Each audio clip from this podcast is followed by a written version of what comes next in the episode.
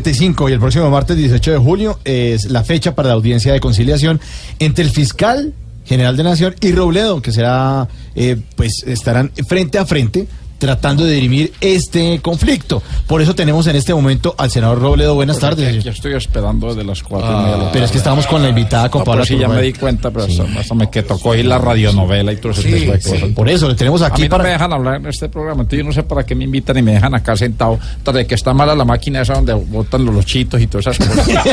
Aquí El senador, por favor. Ahorita- aguantando una. ahorita- Ahora ya me, me- me ha llevado dos monedas de 500. Intentando sacar una galletica festival y no funciona. Aquí no funciona nada. Entonces, y yo le decía a la máquina, me va a devolver la moneda y no me decía nada. No me, no me dejaba hablar. Ah, Entonces, Lo dejaron hablando solo, sí. Apuesto a que no me van a dejar hablar, pero Sí, si fuera sí. un ex fiscal corrupto, un magistrado vendiendo seguro, le abrirían el micrófono. Pero entonces yo quiero saber una cosa, Mauricio. ¿Me va Señor. a dejar hablar? Ya- Ah, ya está hablando, ya está hablando. Bueno, ¿y a usted en qué le afecta el que yo esté blando? Es que yo me pongo duro es con esos corruptos sinvergüenzas que desangran este país como el fiscal Moreno que quiere una extradición express, porque quiere ser express, pero expresidiario. Ah, me alegra que haga chistes. Me parecen buenísimos, sí, A ver, señor. véanse. Hoy no es viernes de chiste. No, Ah, no. entonces ahora me dieron cara pues de payaso. Ay, señor, pero. Sepa y entienda, señor periodista Mauricio Quintero de Derecha, que mis denuncias son muy serias, no como las del fiscal que me ha denunciado por injuria y calumnia y eso, pues la verdad es que eso sí hace reír al pueblo colombiano. ¿Usted cree que eso hace reír?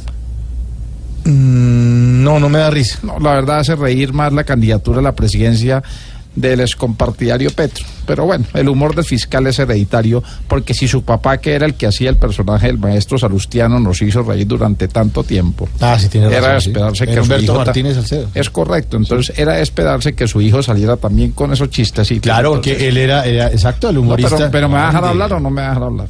Que trabajaba en Sábados Felices, sí, el maestro Salustiano Tapia, sí. Senador, mire, bien, pues, hable todo lo, lo que quiera. Mire, yo me voy a quedar callado ya, ya. Ah, claro, se va a quedar callado como hacen los cómplices de los delincuentes de este país, No, pero que señor. ven las cosas y prefieren guardar silencio, permitiendo que cada día nos carcoman más los malhechores. Ay, señor. Bueno, si no me va a dejar hablar, dígame y me voy para, para dónde, pues, para dónde Gardiazabal, sí, más bien. ¿Ponte Gardeazabal? Entonces ya no tiene programa. Ya no tiene programa, Gardeazabal. Por eso me voy para donde él, para que entre los dos busquemos a ver en dónde nos dejan hablar. Ay, mire, mire, Ah, senador, bueno, antes de que se vaya ya otros a la máquina a comer chitos, ¿qué nos quiere decir con respecto a la audiencia de conciliación que se llevará a cabo este martes 18? Bueno, que voy a llevar pruebas contundentes para demostrar que mis acusaciones contra el fiscal son verídicas y que no lo hago porque está en campaña. Es falso de toda falsedad que yo esté en campaña. Ahora es otro ambiente el que se vive. Se siente Robledo presidente. Ah, pues, sí. eh, No, un espíritu electoral que se me metió. Sí, me- Mejor sigamos con la campaña. Sí, mejor sigamos.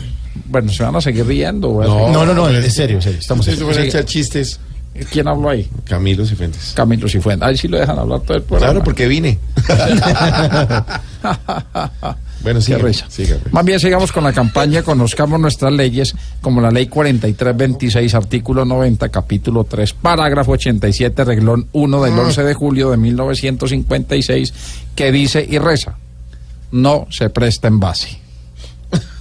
¿Eso dice esa usted- ley? Esa, esa ley sí- ¿Eso era una ley? Eso es una ley. o sea, la gente- Desde el 56. y ustedes No pues, me la presta conocen más. y no la cumplen. Entonces, ¿saben qué? Más bien voy para la maquinita, a ver si de pronto me botan la galletita. Ah, Bueno, señor, muchísimas gracias. Buenas noches. Hasta luego.